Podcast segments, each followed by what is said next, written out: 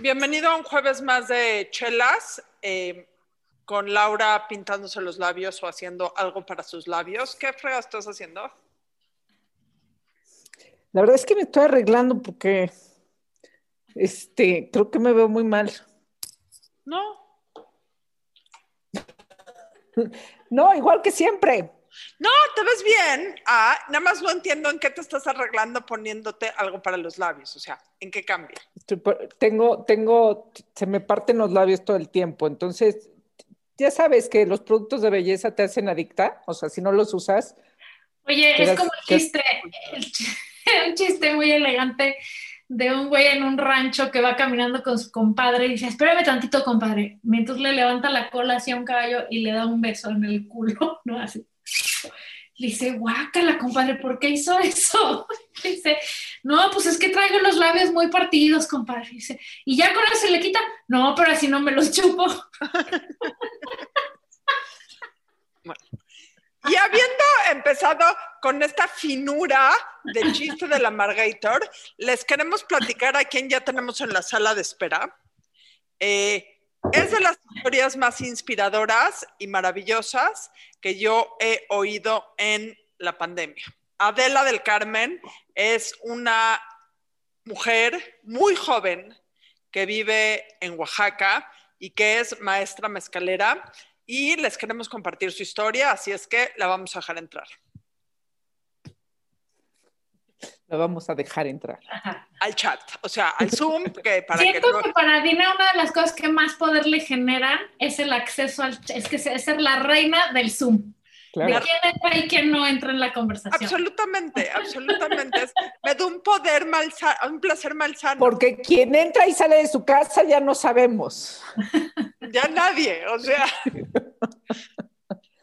Hola. Hola, Adela. Hola. ¿Cómo estás? Te oímos perfecto. ¿Cómo estás? Ok, muy bien, estoy muy bien. ¿Y ustedes? Estamos muy bien, estamos muy contentas de que estés aquí. Eh, muy, muy contentas. Y lo que queremos, ustedes no saben, pero hace unos minutos Adela me escribió que estaba muy nerviosa y le dijimos que no tenía absoluta y totalmente nada de que estar nerviosa, porque tiene una historia tan maravillosa que las que tenemos que estar nerviosas somos nosotros. Que se tomara un mezcal y que, y que nos compartiera y ya con eso este, todo fluye mejor. Absolutamente. A ver, platícanos quién eres, cuántos años tienes y dónde vives. Empecemos por ahí. Ok. Ah, yo me llamo Adela del Carmen Cruz Antonio, tengo 21 años, soy de San Dionisio Cotepec, Colula, Oaxaca. Y platícanos tu increíble historia que empezó que hace como 10 años. Sí. Platícanos con lujo de detalle, por favor. Sí, eh, lo que pasa es que de mis papás, ah, yo soy, digamos que la hija mayor. Yo empecé a, influenciarme con eso de la elaboración de mezcal porque mi papá, eh, desde sus 13 años, él se había de independizado de sus papás y empezó a trabajar así de, la gente, que a cuidar su, mezcal. Poco después fue metiendo maguey así y yo desde los cinco años que empecé a, recordarme, a agarrar memoria, yo iba a quedarme con ellos ahí donde estaba trabajando. Pues pasa que yo veía y así como en pocas palabras era muy preguntona con mi papá. Le decía, ¿qué es esto? Ah, ¿Cómo se hace esto? Y si no lo haces, o ¿por qué lo haces? Y si dejas de hacerlo, ¿qué pasa? Pues mi papá, como era la única hija en ese entonces, ahora somos cinco hermanos, pero el que me sigue tiene 15 años y yo a mis 21 años, pues uh, le llevo seis años. Me tenían mucha paciencia y me iban diciendo, ah, pues mira, esto, así lo otro. Pero lo que pasa, digamos que desde los cinco años me, me, interesé mucho así en la elaboración de mezcal porque era ese trabajo que mi papá sabía hacer y me, me, empezó a gustar. Y entonces a los 11 años que tuve la posibilidad de demostrarle a mis profesores y compañeros que yo sabía algo así de la elaboración de mezcal, se levantó un proyecto, entre ellos así como usos y costumbres, porque eso todavía se viene manejando en San Dionisio Y yo les dije así a mis profesores, es que yo sé elaborar mezcal. Y me dijeron, ¿tú te sabes todo el proceso tú sola? Y le dije, sí, junto con mi papá, a veces le ayudo, pero ah, todavía no me deja hacer ese trabajo yo sola. Y entonces fue cuando le dije, si me dejan, yo les puedo explicar muy bien, así con lujos y detalles. Y fue cuando pues organizamos, ah, concursamos como nueve de ahí del mismo salón de sexto grado. En ese entonces yo tenía 11 años. Y les dije, no, pues yo sé así la elaboración de mezcal, le platiqué desde el principio y todo. Les gustó mucho y después ah, me llevaron a concursar en Tlacolula. Ahí concursé con otros, digamos que con otras escuelas, con otros niños de sexto grado. Pues pasa que me gané un premio. Hablé con el gobernador, en ese entonces estaba el Gabino Cue Monteagudo y, le platiqué mi situación, le dije, mira, es que yo carezco de pobreza extrema. Eh, mi papá tiene que trabajar de mediero. Ah, en la palabra mediero significa que rentaba el palenque de otra gente para él poder sacar su mezcal. Y digamos que del mezcal que él, de él saque, supongamos que saque 200 litros. 100 es para el dueño del palenque y 100 para él. Entonces eso es, ir a la mitad de lo que él saque. Pues le dije es que no nos ayuda y en ese entonces el litro estaba en 80 pesos. Y pues le dije, yo tengo ganas, muchas ganas de seguir estudiando, de salir adelante, de apoyar a mis papás, pero no puedo. ¿Cómo es que le puedo hacer? Y me dice, si tú quieres trabajar, te voy a dar un proyecto de un palenque pero dice como anteriormente han soltado así recursos y gastan, más gastan el dinero, dice. Y entonces nosotros tuvimos que pedir un prestado desde materiales para construcción del palenque hasta cuando se termina el palenque. Explícanos, un palenque es donde se hace el mezcal, ¿correcto? Sí, sí. Sí. Digamos, la fábrica en Palenque, así se conoce acá, porque creo que en otros lugares como Jalisco, Palenque es donde pelean gallos. Ajá. pero aquí digamos Tratan mal la gente, sí. Ajá. y se emborracha. ¿Dónde se toma el mezcal? En Guadalajara. Ajá, así dicen que los palenques donde hay apuestas, donde hay así pelea de gallos, pero aquí en, digamos que en Oaxaca, un palenque es donde se elabora el mezcal, donde se destila el mezcal. Ok.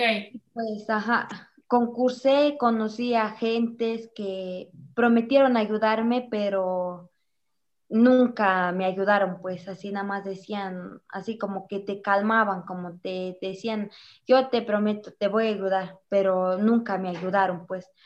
Entonces, eh, en ese tiempo nosotros tampoco, digamos que teníamos dinero.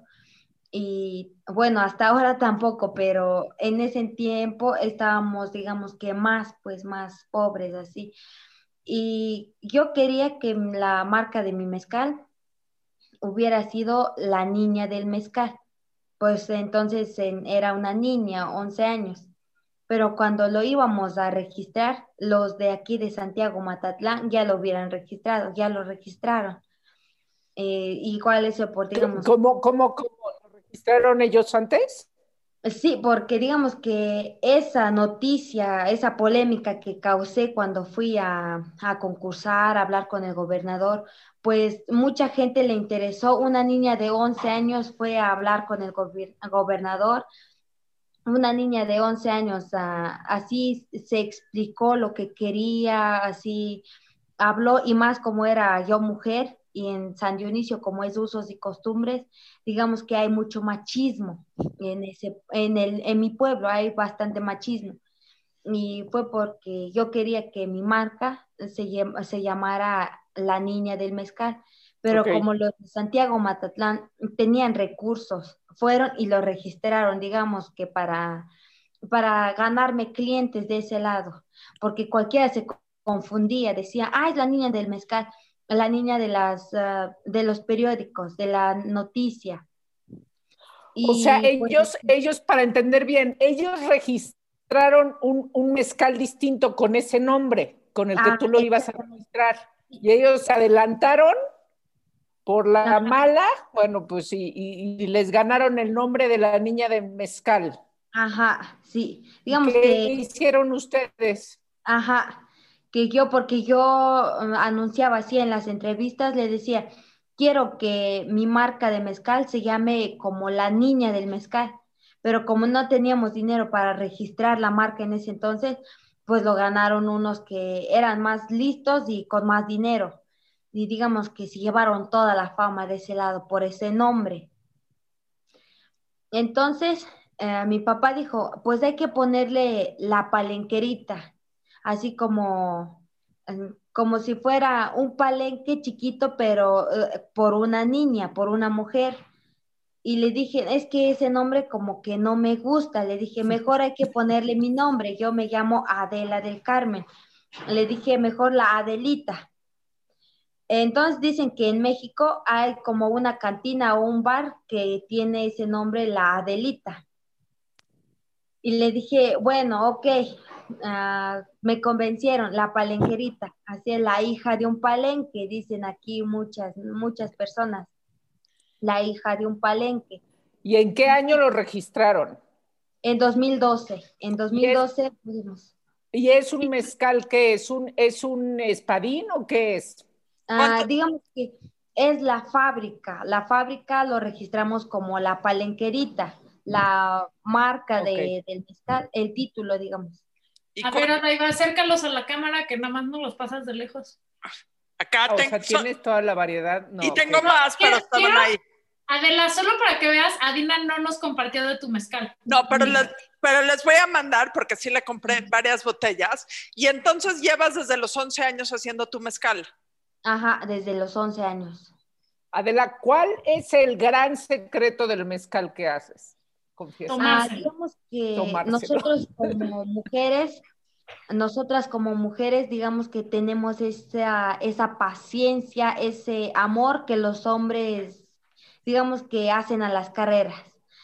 A mi papá lo veo así como, como que dice, tú échale fuego, dice así, échale fuego, ahí cuando se está destilando. Y le digo, es que se va a perder esa aroma, esa esencia que trae. Dice, ¿cuál esencia? Ni qué nada, tú échale fuego.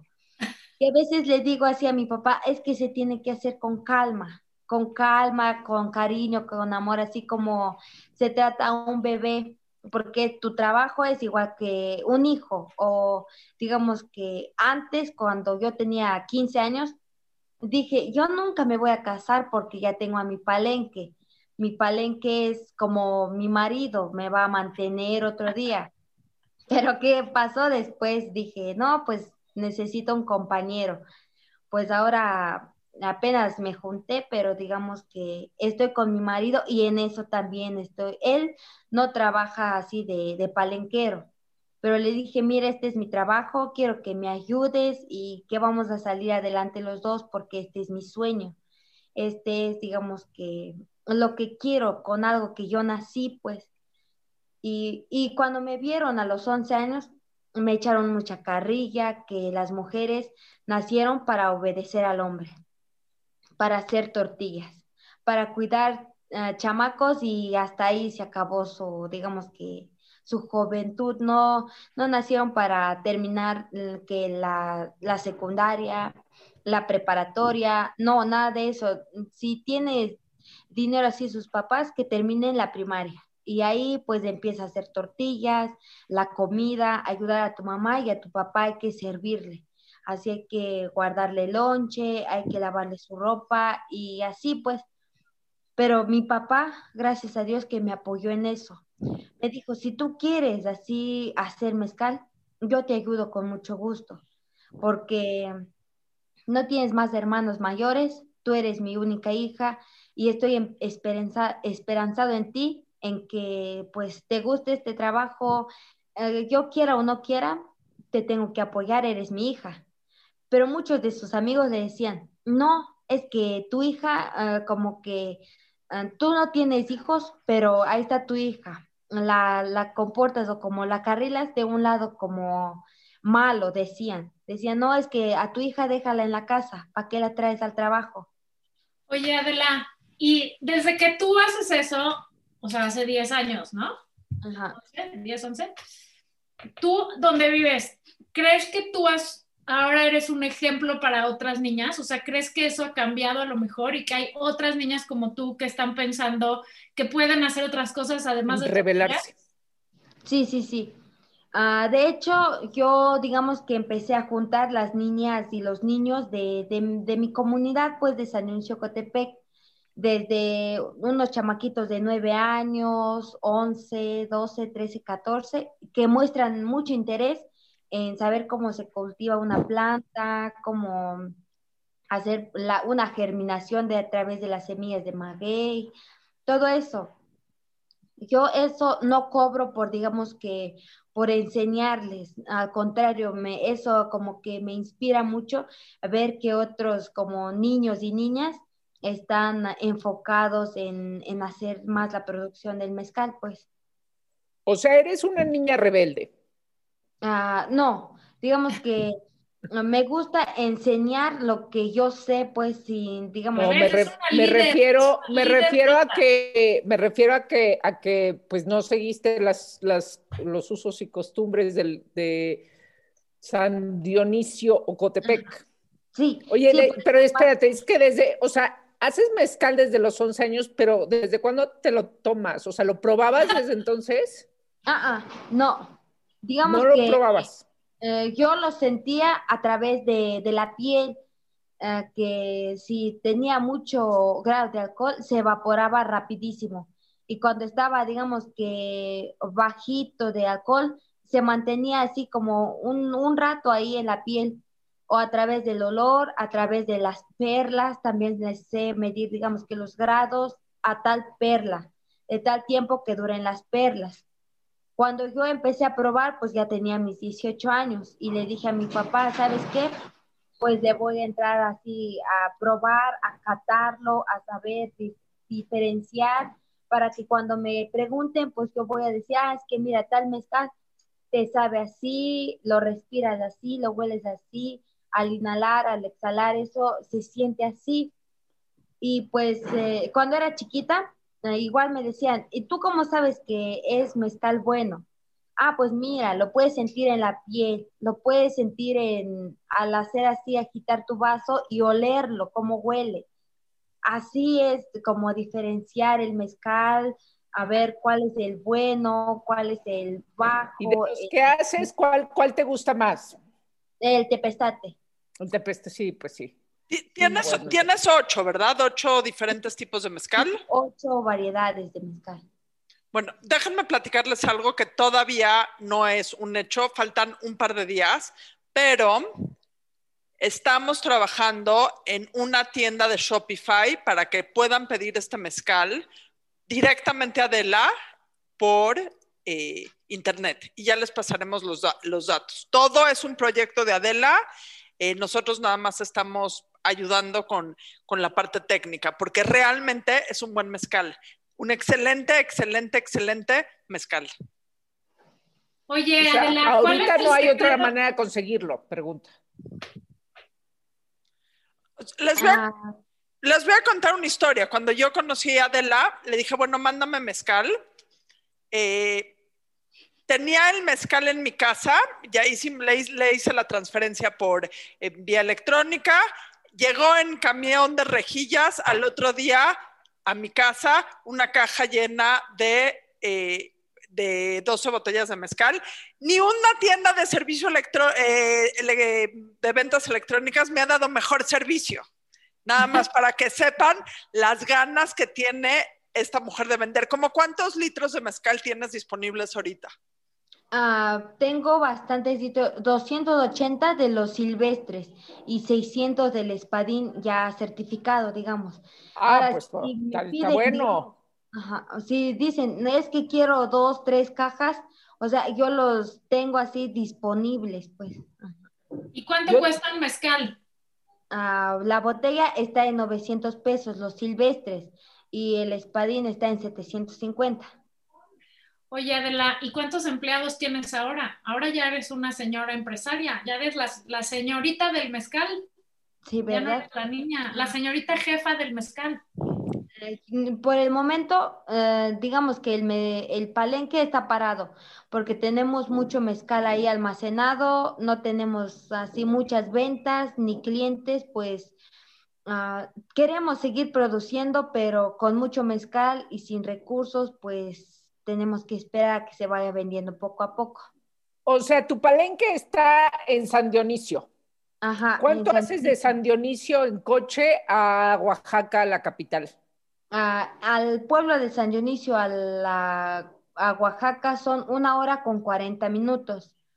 Pero digamos que antes de llegar a, San Dionisio está una ranchería, eh, se llama Las Flores, pero es igual perteneciente a San Dionisio Ocotepec. Ah, de San Dionisio está en dos minutos la ranchería, en, en carro. Y ahí está nuestro palenque, digamos que está solo en un lugar con muchos árboles, con mucha vegetación, así bien bonito, pues casi es el único ahí entre medio de dos montañas. Oye, Adela, ¿y si alguien quiere comprarte si alguien... para cómo se hace? ¿Dónde te, contactamos para comprarte mezcal? Ah, pues eh, digamos que me envían un mensaje, me hacen el pedido y yo al día siguiente pongo el pedido y en la paquetería que se lo mando en México, digamos que es en Transportes Carrera, llega al día siguiente. Ok, yo quiero, pero quiero, quiero tu recomendación. Es que yo tengo un papá que es súper mezcalero o sea, es súper mezcalero y entonces todo el tiempo me dice como si yo fuera tan mezcalera como él que le recomiende mezcales. ¿Cuál de los silvestres le recomendamos a un papá? Ah, podría ser un tepestate, que ese también lo pueden acompañar con, con frutas o con un pedazo de limón con chilito así de, sal de gusano. ese digamos que con una botana como picante. Y el espadín es más como más asociado o más amigable con una barbacoa, con un, plato de mole, y digamos que es más así como con las comidas. No, pues ya, este, eso sí se antoja. Uno y uno. Este, eh, y, ok, te pestate, me, me parece que te voy a, te voy a hacer unos peritos. ¿Cuál es el secreto? Así, lo más importante para hacer un buen mezcal que es, adelante. Eh, es seleccionar así como un, un, día de ir al mercado. Cuando uno selecciona los aguacates, cuáles los quieres para ya comer, a, digamos que llegando a la casa. Y cuáles puedes comer al día siguiente o quieres que te duren dos, tres días ahí en la casa o con los plátanos, que agarras los que ya quieres para un licuado y así. Es igualito con el maguey, cuando lo ves así como ya grande, ya sazón, y dices, no, es que yo ocupo tal maguey, sazón, no quiero tiernos, quiero sazón, o si es posible, pues ya los capones, los grandotes. Un tepestate tarda de 20 a 22 años en dar mezcal, y pues cuidar así, digamos que una reserva de 20 años, pues eh, digamos que está cabrón ir a buscarlo en el campo, porque como es silvestre, no, no se, digamos, no se adapta a una vida que tiene un espadín, que un espadín necesita de muchos cuidados, que le tienes que acomodar bien la tierra, o cuando está, tiene mucha tierra le tienes que quitar otro poco, y así pues, en cambio el tobalá y el tepestate son independientes. Muy bien. Sí, sí. Pero lo que más hay es espadín, ¿no? O sea, el que más hay es espadín. El tobalá también es, el tobalá también es buenísimo. Sí, ¿eh? igual, y el tobalá, eh, digamos que tiene un secreto o una cura para la diabetes. ah, sí. No, bueno, pues este, en México hay mucha gente con diabetes, yo creo que hay que este, promocionar eso. Mi mamá, digamos que a mi mamá le dio diabetes, ah, digamos que su último embarazo fue riesgoso y de ahí pues ah, tuvo diabetes y le, digamos que le empezaron a inyectar insulina. Y mi papá sacó uno así especial porque dicen que el tobalá es, ah, digamos que ayuda a a, digamos que, a controlar o a de plano a desaparecer la diabetes. Mi papá lo hizo así, digamos que puso una tina, así una tina de fermentación de puro, puro tobalá y mi mamá se tomaba una copa, eh, digamos que en ayunas, una copa, pero hasta así de, digamos que esa que tiene una crucecita, ese de veladora. Mi ah, mamá se tomaba uno así en, la, en ayunas, después tomaba así su atole, después eh, uno antes de comida, antes de la comida. Cuando se fue a checar así otra vez el nivel de azúcar, ya había bajado completamente. O sea, reduce los niveles de azúcar, no, ya en serio. Sí, y eso mi mamá lo tomó como creo que seis meses para que le desapareciera completamente la diabetes. O sea, ¿ya no tiene diabetes tu mamá? Ah, no, ya no tiene diabetes.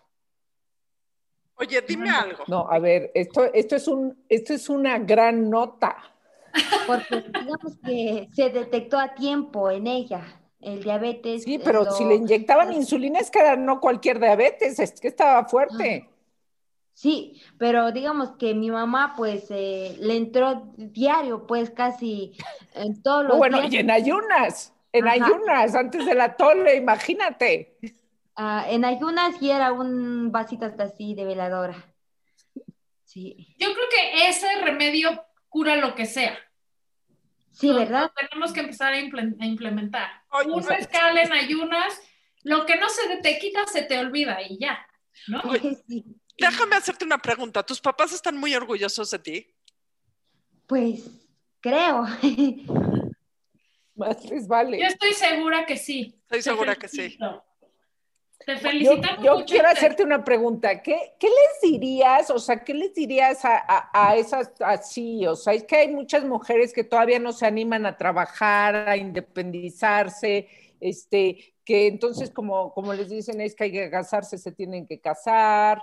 Este, a ver, tú cuéntales tu experiencia, que te vean así tu propio negocio. Sí, yo cuando empecé a trabajar así en el palenque, cuando ya habían llegado Maguey y cuando en mi propia familia, pues me envidiaban, se enojaban así mis primas conmigo. Ah, no, es que a ti te consiente tu papá porque eres como mitad niño, así me decían. Oye, si de algo te sirve, las viejas son así en todos lados. Hay envidiosas y hay chingonas. En eso se divide el mundo. Y las más chingonas son las que como tú comparten su talento y su sabiduría y van por lo que quieren ir sin que les importe nada lo que dicen las demás. Sí, Necesitamos más mujeres como tú en este país. Pues yo así, digamos que no hice caso lo que decían, porque sí era mucha carrilla que me tiraban y dije, no, pues es que se enojan porque yo sí pude alcanzar lo que quería. O una vez le dije a una prima, le dije, ¿por qué te enojas? Yo te voy a ayudar así, ¿cuál quieres? ¿De qué quieres trabajar? Pero dice, no, es que tú me quieres mal influenciar, dice. Oye, es que es más fácil criticar a la de junto que ponerse a trabajar, ¿no? A veces, ¿no crees? Sí. Es más fácil tener envidias y cosas y encontrar excusas que decir, con permiso, voy derecho, no me quito y voy a hablar con el gobernador y voy a hablar con este y voy a hablar con el otro. ¿No? Por eso son menos las chavas como tú, porque te dejas llevar en ese... Uno se, se, se, ¿cómo se dice? Se puede ir muy fácil por ese camino, ¿no?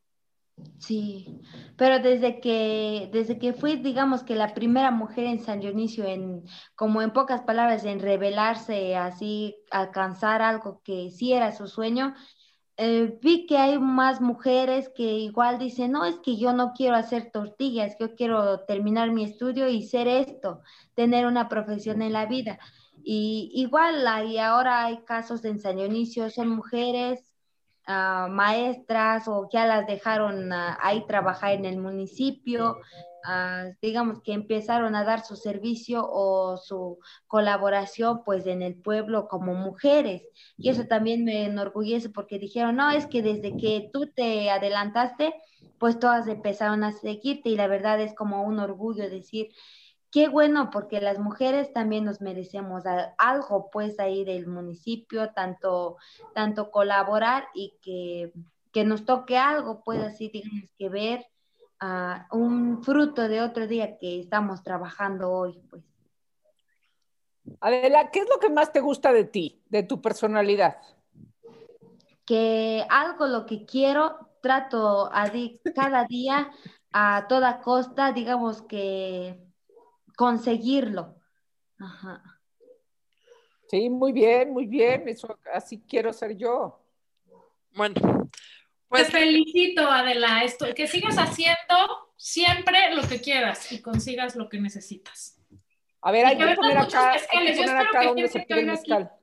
Espero que gente que nos esté escuchando te compre mucho mezcal. Vamos a poner los datos de, de dónde contactarte cuando publiquemos esto. Y, si usted, señora o señor, vende mezcal, tiene tiendas, restaurantes, lo que sea, vaya por el mezcal de Adela y apoye a una mujer empresaria, emprendedora, chingona de este país. Y, lo que podemos hacer para no poner el número, para no poner el número de teléfono en público, a toda la gente que nos escriba ya sal, al, por eh, mensaje directo a la burra, les damos el teléfono directo de Adela y cuando tenga su tienda de Shopify, eh, les damos la dirección para que le pidan directamente. Bueno, ¿me puedes anotar, jefa? ¿Me puedes anotar, a ver, un tobalá, un tepestate?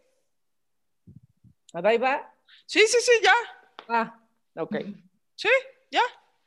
Los tienes y eh, eh, el, sábado hablo con Adela y le hacemos un pedido, otro pedido grande, ¿ok? Como la vez pasada. Muchas gracias, Adela. bye. Gracias, Adela. Sí, adiós. Bye, bye.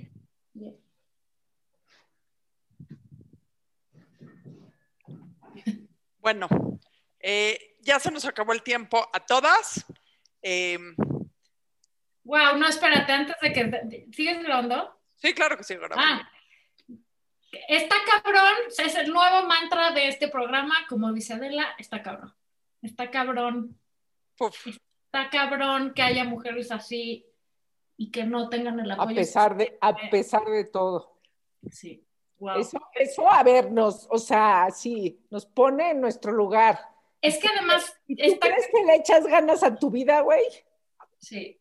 Y es que además otra cosa que está cabrona es que todo lo que dijo es en San Dionisio, Oaxaca o aquí en la CDMX, güey. O sea, todas las viejas padecemos o podemos lo mismo en cualquier parte del mundo, pero qué distinto es tener el privilegio de poder acceder a un inversionista o a un amigo o a un... O sea, lo mejor que le pudo pasar a esta mujer es encontrarse a Daiva en el camino. O sea, y además de decir, güey, una señora de pelo rosa de la ciudad, de la capital.